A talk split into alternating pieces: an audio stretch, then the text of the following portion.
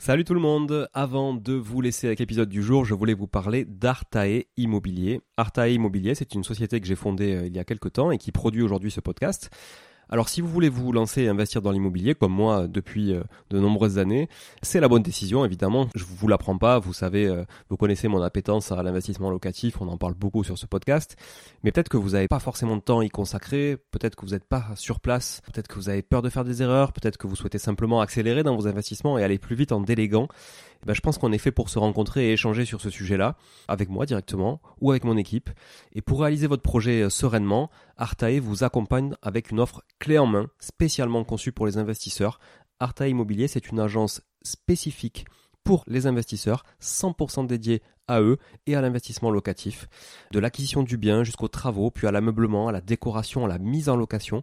Vous êtes guidé, conseillé, accompagné de A à Z par notre équipe de pros que je recrute personnellement, et croyez-en mon exigence, je recrute que des gens compétents et composés surtout d'investisseurs aguerris ou s'ils le sont un peu moins, que je forme moi-même aussi au métier de l'investissement immobilier. Optez pour les étapes dont vous avez besoin sans problème, bénéficiez de l'accompagnement qui vous correspond. On est aussi votre coach tout au long de ce projet, vous montez en compétence grâce à nous, c'est du clé en main, c'est de la délégation, mais ça vous permet aussi de monter en compétence. Vous pouvez nous confier la recherche du bien, vous pouvez nous confier euh, uniquement les travaux, l'ameublement, la déco. C'est vraiment un accompagnement et un service sur mesure. Alors si vous voulez en savoir plus, n'hésitez pas à vous rendre sur le site euh, artae.imo, vous trouverez quelques informations à ce sujet. Sur le site également aussi investiratoulouse.com pour ceux qui voudraient investir en région toulousaine, mais on n'est pas basé qu'à Toulouse, donc on peut aussi vous accompagner ailleurs. Euh, mais ça vous permettra de, voir un petit peu la qualité aussi de, de réalisation qu'on peut produire pour votre compte. Et puis aussi à nous suivre évidemment sur Instagram, Arta Immobilier, très simple, ou sur LinkedIn Arta Immobilier. On partage aussi pas mal de réalisations qu'on fait, en tout cas pour le compte de nos clients. Et puis n'hésitez pas à nous contacter, à contacter notre équipe pour échanger autour de votre projet directement par email à contact artae, a r t a e, .imo, i 2 m o tout simplement. Voilà, l'équipe se fera un plaisir d'échanger avec vous sur euh, votre projet d'investissement et de vous accompagner tout au long de ce projet crucial pour se créer un patrimoine et s'enrichir et c'est ce qu'on essaie de faire tous ensemble en animant ce podcast ou en l'écoutant aussi euh, chaque semaine. Voilà. Merci encore d'être là. À très vite. Je vous laisse avec l'épisode du jour. Ciao ciao. Bonjour tout le monde et bienvenue sur Money le podcast qui vous parle d'investissement et de finances personnelles au sens large et sans tabou.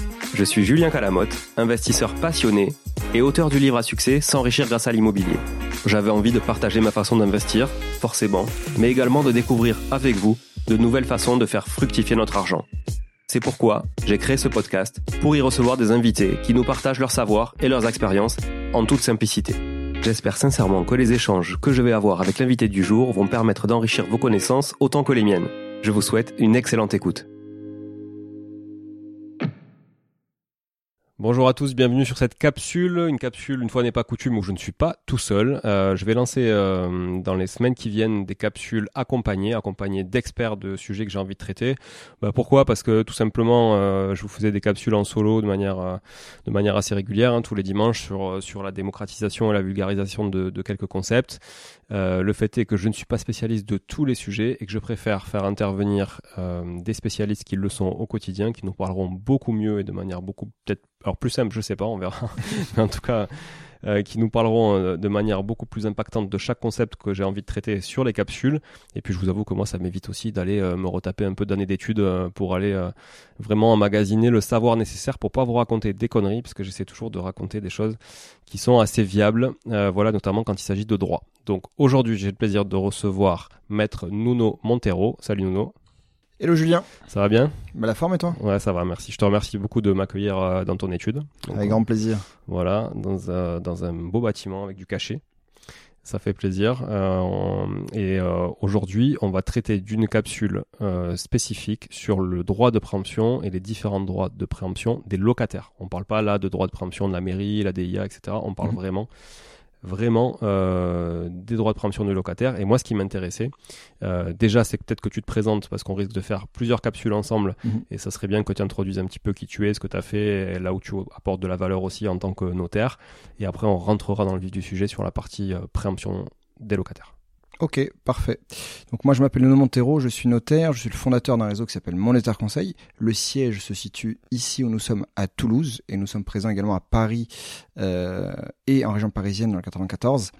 Euh, département où moi j'ai exercé en fait pendant une douzaine d'années avant de venir m'installer sur Toulouse euh, en quête de, de, de, meilleure qualité de vie notamment. On accompagne des clients sur tout le territoire national on a à peine 40% de la clientèle qui se situe là où, sont basées les études et 60% éparpillés sur tout le territoire national. C'est lié aux spécialités euh, qu'on détient au sein de Monitor Conseil, notamment l'accompagnement pour les investisseurs justement. Ok, donc très investisseurs, euh, investissement à l'étranger aussi? Oui, en fait, c'est lié, euh, lié aux spécialités que détiennent les associés. Euh, alors pour ma part, outre ma casquette de notaire, je suis expert en gestion patrimoine. Donc en fait, dans chaque dossier que nous traitons, il y a toujours une dynamique de conseil.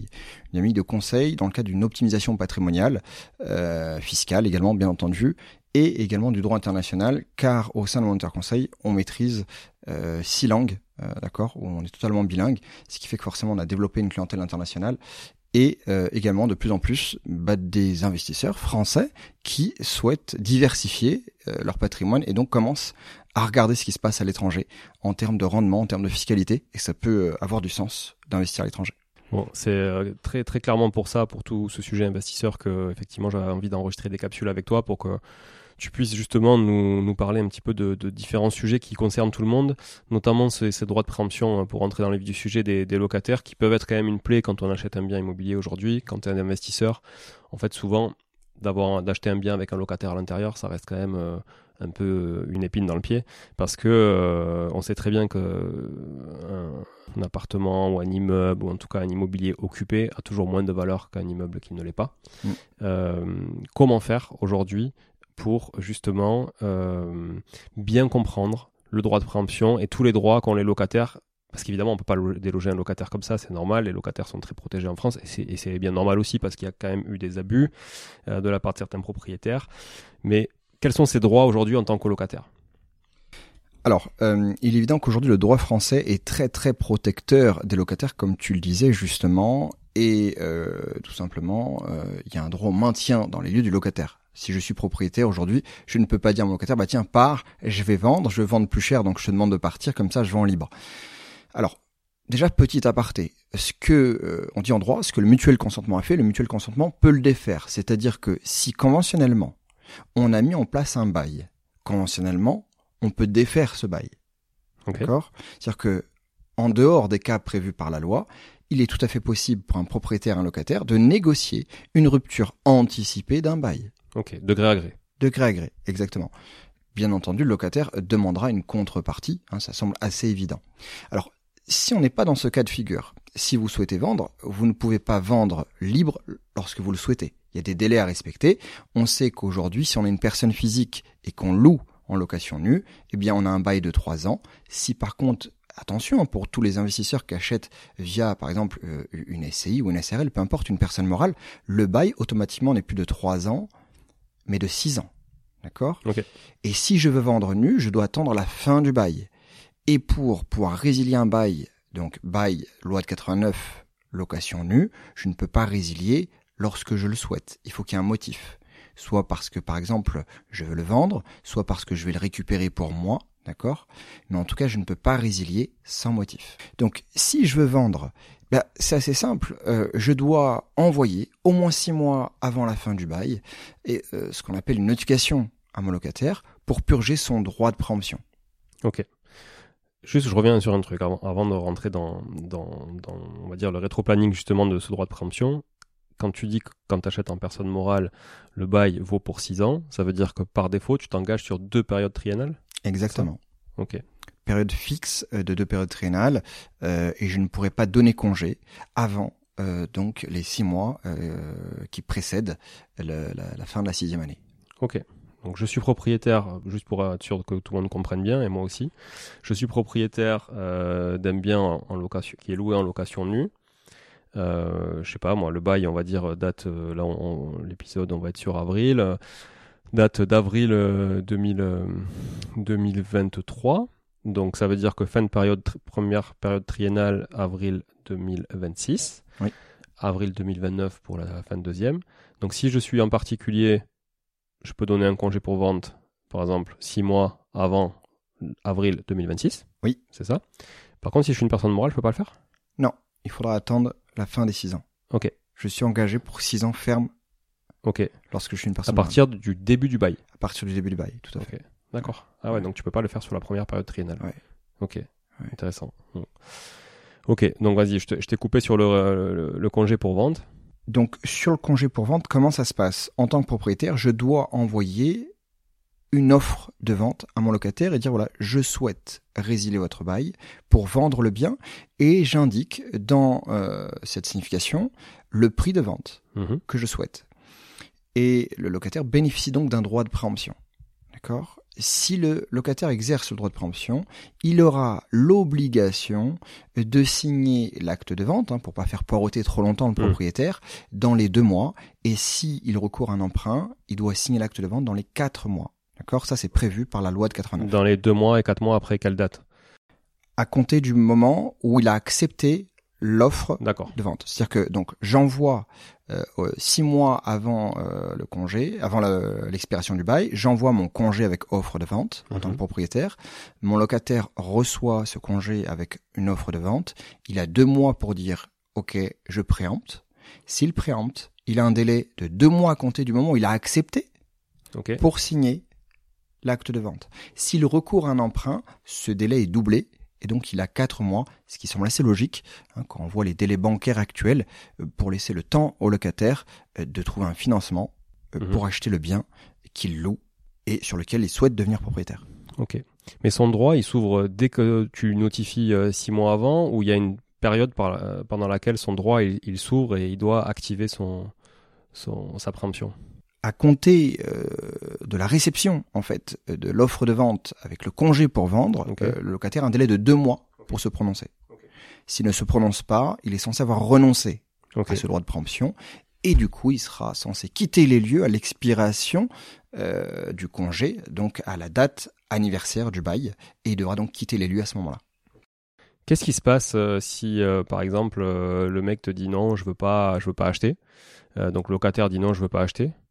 Euh, toi, tu vends en l'état avant la fin de sa période et que finalement il ne part pas et il te dit moi finalement je, je reviens sur ma décision, je veux acheter. Alors, il, il n'est pas interdit de vendre euh, avec un locataire dedans, que je vende soit loué, ça peut aussi intéresser Ouais. les acquéreurs, ou je peux vendre euh, en, en expliquant à mon acquéreur que pour l'instant il y a un locataire, que je lui ai déjà donné un congé pour vente, congé qui n'a pas accepté, Ouais. Euh, et du coup que mon acquéreur est informé qu'il récupérera le bien libre d'ici quelques mois. Euh, que se passe-t-il si le locataire finalement ne part pas? Euh, Il se retrouve tout simplement occupant sans droit ni titre, et c'est l'acquéreur qui devra en faire son affaire personnelle, à moins que l'acquéreur ne souhaite pas courir ce risque et demande à différer le transfert de propriété, donc la signature de l'acte définitif de vente, après le départ du locataire. On sait qu'en pratique, on est plutôt sur des délais de 3-4 mois entre une promesse et une vente, mais rien n'empêche conventionnellement de prévoir un délai plus long. Et j'ai envie de vous dire, si vous êtes euh, du côté acquéreur, c'est plutôt rassurant de se dire dans ce cas-là, ben, on va peut-être attendre que le locataire justement soit parti après l'expiration euh, donc du bail, Ouais. pour être certain de récupérer un bien libre de toute occupation. Bon, du coup, si je comprends bien, euh, ça vaut pas forcément le coup de lui donner le congé plus tôt, genre 9 mois à l'avance, parce que euh, si je comprends ce que tu me dis, Nuno, le congé, enfin le droit de préemption ne s'ouvre qu'à partir des 6 mois avant la fin du bail. Exactement. En fait, le, congé ne produit effet euh, que à la date d'expiration du bail et euh, le, le droit en fait va s'ouvrir six mois avant l'expiration du bail. Donc, si je dois résumer, même si j'envoie euh, un congé pour vente avec une offre de vente à mon locataire en place, même si j'envoie neuf mois à l'avance, eh bien, euh, ce congé et l'offre de vente ne commencent à produire effet que six mois avant l'expiration du bail. Et à compter de cette date, donc je prends la fin de mon bail moins six mois, c'est le point de départ des deux mois au cours euh, desquels le locataire bénéficie de cette offre de vente et peut se positionner soit en acceptant cette offre de vente, soit en la refusant. Donc, exemple très concret de risque que je peux prendre. Je vends un bien avec un locataire à l'intérieur. Je lui notifie, parce que mon bail est dans, se termine que dans 9 mois, je suis pressé, je lui notifie. Il me fait un email, non, non, je veux pas, je veux pas acheter, c'est bon. au final, il peut quand même revenir dessus euh, deux mois après ou trois mois après, quand il est dans ce délai de, de, de deux mois qu'il a pour préempter, en alors que moi j'ai vendu entre temps ou j'ai signé un compromis entre temps, en me disant Mais attention Coco, moi je t'ai pas répondu officiellement durant ce délai-là, donc maintenant je veux acheter, tu peux plus vendre à ton acquéreur. Exactement, en fait, on ne peut pas renoncer à un droit qui n'est pas encore ouvert. Or, le droit ne s'ouvre que six mois avant l'expiration du bail. Donc, même s'il a renoncé à son droit de préemption avant Hmm. L'arrivée de ces six mois, eh bien, cette renonciation n'est pas valable et donc le locataire pourrait valablement demander euh, au propriétaire de lui repurger, en fait, son droit de préemption à juste titre, car son droit s'ouvre six mois avant l'expiration du bail pour un délai de deux mois. Alors que tu peux avoir vendu le bien en fait, toi entre temps, Exactement. si tu l'as fait trop tôt. Ouais. Donc là t'es quand même euh, un peu dans la merde quoi. Mais surtout pour l'acquéreur, en fait, Ouais, qui se retrouve ouais. euh, avec un locataire en place alors qu'il pensait peut-être acheter un bien euh, vide de toute occupation. Donc là l'acquéreur peut se retourner contre le vendeur ou pas du tout? Ah, clairement, Ouais. euh, contre le vendeur et peut-être même contre le professionnel qui aura instrumenté, euh, car euh, c'est l'intérêt de se faire représenter hein, dans, dans ce Mm. type d'acte de vente, c'est que le professionnel qui va intervenir, quel qu'il soit, est censé regarder la validité, bien entendu, du congé qui a été adressé au locataire. Si le congé est nul, le locataire peut rester en place. Ok. Donc un conseil, passez un petit coup de fil à votre notaire si vous voulez effectivement euh, valider que le congé est bien délivré dans les bons délais, de la bonne manière, etc. par votre huissier, parce que Mm. ça aussi, je crois que c'est un sujet non sur euh, sur la dé- sur la délivrance du congé, tu peux pas le faire en recommandé. Exactement. Alors, euh, en, soi, on doit faire une, forme extrajudiciaire. Bien entendu, la signification par exploit est euh, le seul euh, mode de signification qui est incontestable. Donc, on recommande, même si ça va vous coûter peut-être 150, 200 euros de signification, au moins vous êtes certain que ça ne sera pas contestable, ni sur la date de remise, ni sur la personne qui a signé. Donc on n'envoie pas un congé en, en recommandé comme ça euh, de son propre chef. euh, je veux vendre, euh, je vous donne congé, est-ce que vous voulez acheter quoi À déconseiller. Ok. Ok. Bon, très intéressant. Alors on revient sur la préemption. Ok, mon locataire préempte, il achète, donc il est obligé d'acheter au même prix. Oui. Qui est dans le dans le congé. Si entre temps j'ai une négo de prix, je dois lui repurger un congé? Alors, euh, c'est- c'est-à-dire que Enfin, une- pardon, un droit de préemption. Alors, en, en réalité, euh, trois cas de figure. Premier cas de figure, le locataire préempte donc euh, aux conditions et notamment au prix qui est stipulé dans le congé avec l'offre de vente. Pas de difficulté si le locataire va au bout et achète le bien. Deuxième cas de figure, le locataire vous dit OK, je suis intéressé, mais ton prix il est trop élevé. Là, conventionnellement, rien n'empêche au propriétaire et au locataire de se mettre d'accord sur un prix de vente inférieur et on passe donc sur une vente en direct par le propriétaire Mm. au profit du locataire à un prix inférieur à celui du congé. Le troisième cas de figure, c'est celui où le locataire n'a pas accepté, car il estimait euh, qu'il n'était pas intéressé ou peut-être que le prix lui semblait trop, trop élevé, et vous vendez donc le bien en pensant que euh, votre locataire euh, va partir, sauf que finalement vous n'arrivez pas à vendre au prix qui était convenu dans l'offre de vente contenue dans le congé. Et dans ce cas-là, eh bien votre locataire bénéficie de ce qu'on appelle un droit de préemption subsidiaire. Car si vous vendez à un prix inférieur à celui qui était indiqué dans son congé, eh bien le locataire doit être informé et bénéficie à nouveau d'un droit de préemption. Et là, ça lui renouvelle donc pour toujours deux mois? Non, cette fois, le droit de préemption subsidiaire du locataire est d'un mois uniquement, et je précise qu'on doit lui purger ce droit de préemption subsidiaire, même s'il a quitté les lieux entre-temps. Ok. Ok, ouais, donc euh, assez touchy comme, comme truc quand même, à bien vérifier. J'imagine qu'il y en a beaucoup qui font l'impasse euh, et qui du coup euh, se disent une fois que j'ai délivré le premier congé au prix au public, on va dire, même si j'ai eu de la négo, je le repurge pas et puis on, on espère que le locataire sera pas au courant et que l'acquéreur euh, et que l'acquéreur nous embêtera pas là-dessus. Ou- Exactement. Alors, il faut, faut faire très attention parce que la, la, la mauvaise purge du droit de préemption, donc c'est la nullité du congé, Ouais. d'accord?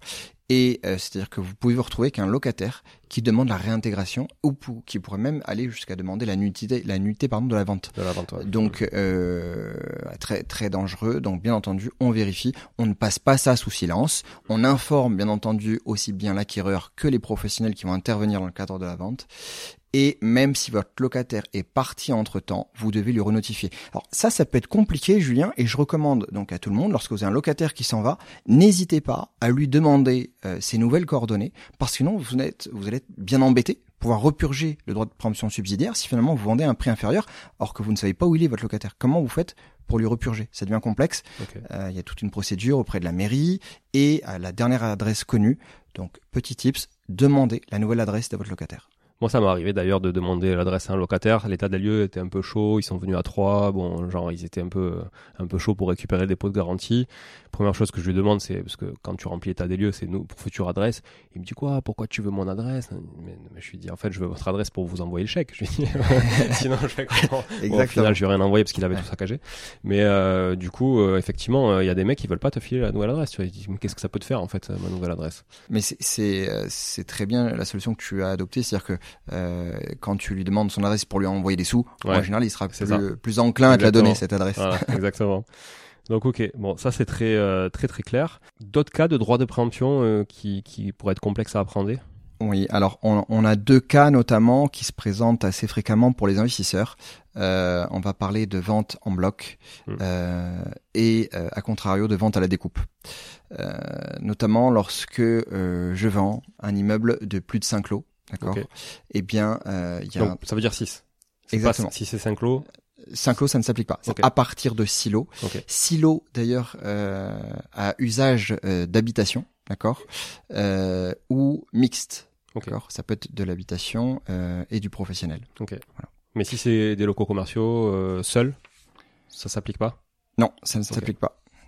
Euh, donc dans ce cas-là, euh, on compte euh, en réalité dans l'immeuble, on va compter le nombre de logements. D'accord? Petite précision, euh, parce qu'on a eu le cas en pratique, on ne compte que les logements considérés comme des logements décents. Donc si vous avez un bien qui n'est pas décent parce qu'il ne remplit pas les, normes de décence, eh bien, euh, il n'est pas comptabilisé comme logement. Et parfois, ça peut suffire en fait à euh, faire en sorte que vous passiez bah, sous la barre des silos et euh, à exclure ce droit de préemption. Bon, s'il est pas décent, on va dire qu'on part du principe qu'il n'est pas loué, mais là, on est vraiment sur silos, même s'ils sont pas loués. Même s'il y a deux qui sont loués, il faut purger le, il faut purger le droit sur deux. Exactement. En fait, on ne regarde pas le nombre de logements loués, on regarde le nombre de logements de l'immeuble vendu. Donc, on parle ici de la vente d'immeubles en bloc. Donc, je vends un immeuble entier. Monopropriété. Exactement. Mm. Euh, immeuble qui contient plus de 5 logements, même si tu n'en as qu'un ou deux qui sont loués, peu importe. Tu vois, moi j'ai le cas par exemple euh, sur un dossier en cours euh, qui m'a valu quelques discussions sur une signature. Mon vendeur est dans ce cas-là.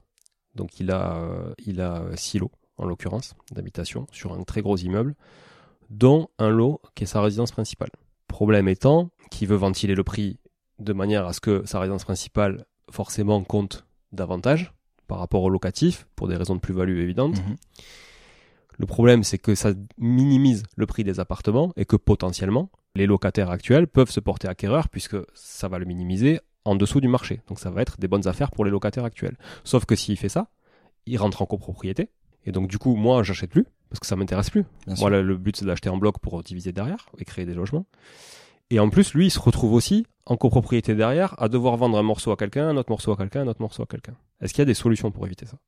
Euh, donc si j'entends bien, aujourd'hui j'ai un propriétaire d'un ensemble immobilier, euh, il occupe lui l'un des logements, il y a ensuite cinq autres logements ou, plus, donc mmh. on, est bien dans le cas où il y a bien euh, plus de cinq logements dans l'ensemble immobilier qui est vendu en bloc. Il y a une RP et cinq locatifs dedans. Ok. Et euh, dans le prix, en fait, il souhaite ventiler entre la partie qu'il occupe à titre de résidence principale pour être exonéré de plus-value et le reste. Alors le reste sera ventilé en ensemble. Hein, il n'a pas besoin de ventiler euh, appartement par appartement. Et comment il peut purger le droit envers chaque locataire si on ne donne pas un prix d'appartement? Alors, euh, lorsqu'on est sur la vente d'immeubles en bloc, en fait, euh, je dois reproduire dans le droit de préemption qui va être purgé en fait à mon locataire, je, je lui notifie le droit de préemption avec les conditions de la vente dans sa totalité, en une seule fois, avec l'indication du prix et des conditions de la vente uniquement pour le local qui est occupé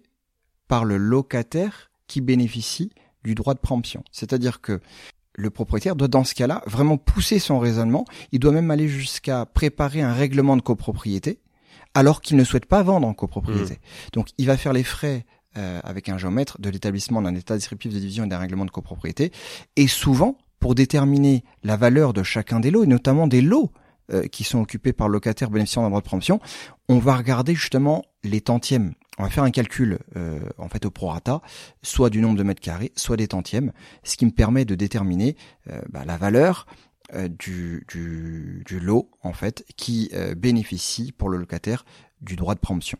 Ouais, sauf que là, le propriétaire, en l'occurrence, lui, ça, ce qui l'intéresse, c'est de surgonfler la valorisation de, de la résidence principale pour justement être exonéré au maximum sur cette enveloppe globale et donc, euh, ça minimise vraiment euh, les prix du locatif, donc de manière plus importante que s'il faisait au mètre carré euh, par rapport à des tantièmes. Et donc, un risque que vraiment le, les, locataires préemptent. Il, il, est certain que ce sont des vases communicants. On part d'un prix global. Si je gonfle la partie RP, je diminue la, la partie ça. qui n'est pas la RP. Euh, derrière, il, il, reste assez libre sur la ventilation entre les autres lots qui ne sont pas sa résidence principale. Je ne sais pas si tous les lots sont occupés. Oui, d'accord. Pe peut-être qu'il peut maximiser en fait mmh. euh, le, le, le, lot qui est occupé. Ouais. Alors attention hein, parce que euh, il faut pas non plus il faut que ça reste cohérent vis-à-vis -vis de l'administration fiscale il faut que je puisse justifier au sein d'un même immeuble euh, que j'ai moi le bien comme par hasard que j'occupe qui vaut plus cher ouais. que les autres ouais. et, et, et, que le bien qui est occupé par mon locataire est plus cher que le bien qui est vide. Ouais. Ça me semble pas très cohérent vis-à-vis -vis de l'administration fiscale. Et ce qu'il faut dire à ce propriétaire, c'est que bah, on, on peut pas euh, gagner à chaque coup. Donc à un moment donné, il doit voir quel est son intérêt principal. Est-ce que son intérêt principal, c'est d'optimiser sa plus-value ou est-ce que son intérêt principal est de vendre l'ensemble euh, sans risquer une préemption par un locataire. Après, de toute façon, on va le voir, Julien, il y a des cas d'exception quand même à ce droit de préemption, et peut-être que euh, la solution elle réside là, okay. avec euh, avec euh, le nouvel acquéreur. Tu peux nous en dire plus sur ça? Alors, euh, dès lors que euh, le nouvel acquéreur prend l'engagement de prorogation euh, des baux pour une durée de moins six ans à compter de la signature, donc à compter de son acquisition, eh bien, on peut exclure le droit de préemption des locataires dans ce cas de la vente d'un immeuble en bloc, immeuble qui contient donc plus de 5 logements. Et peut-être que dans ton exemple, Julien, la solution est ici, c'est-à-dire que euh, l'acquéreur, s'il prend l'engagement de conservation de ses locataires avec euh, un réengagement et une prorogation des baux en cours pour 6 ans, eh bien, on n'aura plus à purger le droit de préemption des locataires. Donc, je n'aurai plus de ventilation à faire euh, en, en faveur des locataires. J'aurai une ventilation que fiscale entre la partie donc occupée à titre de résidence principale bénéficiant de l'exonération de plus-value et l'autre partie euh, qui ne bénéficie pas de l'exonération qui sera taxée donc à l'imposition à la plus-value immobilière. C'est exactement ce que j'ai fait. C'est moi qui ai pris l'engagement. Du coup, ça a permis de ne pas purger le droit de préemption des locataires, effectivement. Mais par contre, moi, du coup, ça me bloque un peu, dans le sens où quand je veux revendre les lots, comme je dois revendre dans les 5 ans et que de toute façon je, renoue, je proroge pendant 6 ans, mmh. déjà, je sais que je vais revendre potentiellement louer si le locataire ne parte pas. Et donc, je vais louer, enfin je vais vendre forcément moins cher parce qu'il y aura une décote parce que les logements seront loués. En plus c'est loué en nu, etc. Donc euh, fiscalement je sais que ce sera moins intéressant pour mes acquéreurs. Mais effectivement j'ai pris ça parce que sinon je faisais pas l'acquisition. Puisque le vendeur, lui, n'était pas prêt justement à prendre le risque de se retrouver en copro et de ne plus pouvoir vendre son truc, quoi, clairement. Parce que euh, lui, euh, créer la copro, faire le règlement, etc. Et, du coup rénover des parties communes aussi, chose que nous on allait faire derrière, lui il l'aurait jamais fait. Donc en fait il aurait encore plus dévalorisé son truc. Euh, petite précision d'ailleurs à ce sujet, Julien, euh, lorsque je m'engage à proroger les baux en cours de 6 ans, c'est pour les locataires en place. Ouais. C'est-à-dire que si finalement, entre-temps, au cours des 6 années, il y a un locataire qui part, le nouveau locataire ne bénéficie pas de cette durée ouais, de 6 ans. Hein. Il repart sur une ça. durée classique du bail, soit bail meublé, donc un an, soit bail nu, 3 ans si je suis propriétaire en, en, personne physique, ou par contre, n'oublions pas ce qu'on a dit tout à l'heure, 6 ans quand même si je suis propriétaire en personne morale. Ouais, tout à fait. OK. Et tu me confirmes que c'est bien 6 ans de prorogation à partir de la signature de l'acte, pas à partir de la fin de la période triennale en cours. Exactement, en fait, on prend un nouveau délai qui commence à courir à compter de l'acquisition par le nouvel acquéreur. OK. Peu importe où j'en suis de ma période triennale en cours, etc. et du renouvellement. Tout à fait. OK, excellent. Bon, très bien. Donc ça, c'est dans le cas d'un. Donc on a vu le cas d'un appartement euh, classique. Hein, voilà, j'ai un appartement, j'ai un lot. On a vu le cas d'un immeuble en bloc qui comprend plus de 5 logements, donc à savoir au minimum 6 logements ou plus. Qu'est-ce qui se passe s'il y en a moins? Donc a priori, j'ai l'impression qu'il n'y a pas de droit de préemption. Ça veut dire que même si tu as 4 locataires et que tu vas en bloc, t'es pas obligé de purger le droit. Tu peux vendre à qui tu veux euh, sans purger de droit, c'est ça? Voilà, alors euh, encore une fois, on va regarder le nombre de logements et, et non pas le nombre de locataires, comme oui. on le disait tout à l'heure. Oui, oui, pardon, tu, as, pardon, tu as entièrement raison. C'est-à-dire que si je, je, vends un immeuble euh, qui contient euh, quatre logements, euh, ce droit de préemption en cas de vente d'immeuble en bloc ne s'applique pas euh, et donc je, je n'ai pas de, de, de, notification à faire spécifique au, au, locataire. Je vais vendre un bien qui est, qui est loué tout simplement et l'acquéreur va reprendre les baux en cours. C'est quand même hyper, euh, je trouve, euh, hyper restrictif parce que tu te dis, euh, admettons, tu as un immeuble, c'est bon, il s'est vidé d'année en année parce que tu voulais le vendre, etc. Mais tu as toujours un locataire qui est là alors que tu as 15 lots dans l'immeuble, tu as 14 lots qui sont vides, t'as un truc. Tu peux te retrouver à devoir créer une copropriété si un seul des locataires, du coup, Mm. active son droit de préemption. Quoi. Exactement, euh, avec tous les frais que cela engendre, parce que euh, il faut pas oublier que lorsque je mets en plus en copropriété pour la première fois un immeuble qui a plus de 15 ans, je dois, outre les diagnostics habituels, faire ce qu'on appelle un DTG, un diagnostic technique global, qui est obligatoire avant la mise en copropriété. Diagnostic technique global qui, coûte euh, bah, quelques milliers d'euros, et en plus qui va probablement engendrer euh, des travaux nécessaires en fonction de l'âge de l'immeuble et, et de l'état de l'immeuble et, et euh, ça peut clairement bah, soit faire peur à mon futur acquéreur ou soit engendrer une négociation du prix en fonction justement de, des conclusions de ce DTG. Ouais, ok. Ouais, donc euh, c'est quand même une sacrée galère, quoi. Mm. Donc, euh, qu'est-ce qu'on peut essayer Peut-être trouver des négos avec ces locataires-là aussi pour euh, les faire partir? Comment on peut transiger d'ailleurs officiellement? Parce que bon, on entend beaucoup, souvent des investisseurs qui disent oui, oui, j'ai, enfin voilà, euh, j'ai négocié avec mon locataire, mais comment elle se fait dans les faits officiellement cette transaction? Dans les faits, euh, on fait un acte, un acte de résiliation anticipée du bail, euh, et c'est purement conventionnel, c'est-à-dire que les parties se mettent d'accord sur les conséquences de cette résiliation anticipée. Il peut bien entendu y avoir un, une contrepartie, d'accord, euh, quelle qu'elle soit, qui va être déterminée entre les parties. Donc la contrepartie, c'est souvent financier en termes de nombre de loyers, nombre de mois de loyer. euh, Par exemple. bon, très bien. Tu parlais d'un troisième cas de préemption. Et oui, et donc nous allons maintenant aborder bah, la vente à la découpe. Euh, cette fois, c'est je suis propriétaire d'un ensemble immobilier et je vais vendre et je vais diviser donc cet ensemble immobilier en plusieurs lots pour la première fois. C'est-à-dire que je vais mettre en copropriété et euh, je vais euh, vendre des lots euh, issus euh, de cette division d'immeubles. Et bien dans ce cas-là, ça fait naître un nouveau droit de préemption donc au profit du locataire en place. Et comme tout à l'heure, je dois adresser donc à mon locataire une offre de vente et ce locataire bénéficie à nouveau d'un délai de deux mois pour préempter. Alors là, je trouve que c'est un peu moins risqué dans le sens où, allez, je suis, euh, on va dire, je suis marchand de biens parce que c'est ça qui arrive souvent. Je suis marchand de biens, j'ai acheté en monopropriété, je revends à la découpe, donc j'ai des locataires en place. Je, purge, mais bon, là, je vais purger un droit avec un prix de vente de marché. Donc au final, pour moi, bon, à moins que j'ai vraiment envie de vendre ce lot-là à cette personne-là et que c'était déjà identifié euh, en pré-commercialisation, par exemple, finalement, j'ai pas trop de sujet. Je vais vendre au prix où j'avais envie de- que j'avais envie de vendre, quoi. Je trouve que le risque est quand même assez moindre que quand tu es déjà propriétaire du truc depuis des années, que tu dois ventiler ent- entre plusieurs lots, que tu te retrouves en copro, enfin tu vois, j'ai l'impression que... Je, je, je confirme ton point de vue, je suis assez d'accord, c'est-à-dire que je vois pas trop le risque ici pour le, pour le propriétaire vendeur. C'est-à-dire que bon, dans le pire des cas, s'il a une préemption, bah, il va pas vendre à son acquéreur qu'il avait identifié, Ouais. il va vendre au locataire en place. Euh, ça change rien financièrement ni fiscalement pour le propriétaire vendeur, donc euh, pas de difficulté. Encore une fois, ici le but du législateur est de protéger le locataire en place pour lui permettre d'accéder à la propriété et euh, bah, de rester tout simplement propriétaire du bien qu'il occupe déjà lui-même. Ouais, ouais, mais c'est- très compréhensible. Par contre, j'ai une, que- j'ai une question qui me vient, euh, donc je reprends mon exemple. Moi, j'ai pris l'engagement de proroger. Donc j'achète la monopropriété. Moi, mon but, c'est de mettre en copro. Est-ce que je dois repurger ce délai alors que j'ai déjà pris l'engagement sur ces lots-là? Et oui, à ton tour, tu étais donc acquéreur, tu deviens propriétaire vendeur, et si toi-même tu veux vendre à la découpe, tu dois à nouveau purger ce nouveau droit de préemption euh, au profit des locataires en place. Et donc pour chaque locataire en place, tu devras adresser une offre de vente, et chaque locataire aura euh, ce délai de deux mois pour se positionner. Mais même si je suis pleine euh, période triennale, peu importe la période, etc., là, j'ai pas besoin de respecter les six mois de préavis comme euh, congé pour vente.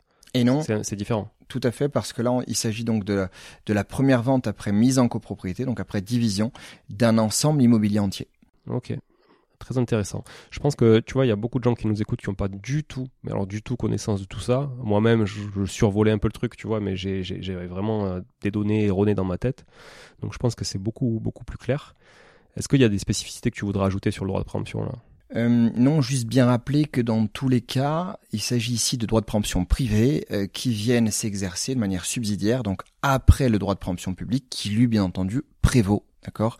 Donc il est euh, bien évident que si, dans le cadre, par exemple, du euh, droit de préemption publique, euh, qui est purgé via l'envoi d'une déclaration d'intention d'aliéner à la mairie, eh bien si la mairie préempte, le locataire donc ne passera pas avant la mairie. Très clair. Bon. Merci beaucoup pour cette capsule très enrichissante, longue capsule au final, mais je pense que ça valait, ça valait vraiment le coup. Euh, merci Nuno pour tout ça. On se retrouve très vite pour une prochaine capsule. Merci à tous euh, d'avoir écouté. Si jamais c'est pas très clair, n'hésitez pas à rembobiner, comme les magnétoscopes à l'époque. N'hésitez pas à rembobiner euh, ou à mettre au ralenti pour écouter, bien réécouter, etc. C'est très très intéressant. N'hésitez pas à revenir aussi là-dessus dès que vous avez une problématique et surtout n'hésitez pas à appeler votre notaire si vous avez des questions sur tous ces sujets. Exactement. Merci à toi Julien. Merci à tous et à très vite. À très vite. Ciao ciao. Bon, si vous êtes là, c'est que vous avez écouté jusqu'au bout et a priori, l'épisode vous a plu. Si c'est bien le cas, n'hésitez pas à le partager autour de vous. Notez ce podcast sur Apple Podcast et Spotify en laissant un commentaire 5 étoiles. Je ne vous le répéterai jamais assez, mais c'est grâce à vous que ce podcast vit aujourd'hui et peut continuer de vivre en vous proposant un contenu toujours plus qualitatif. Merci encore. Je vous retrouve très vite sur un nouvel épisode de Money Tree.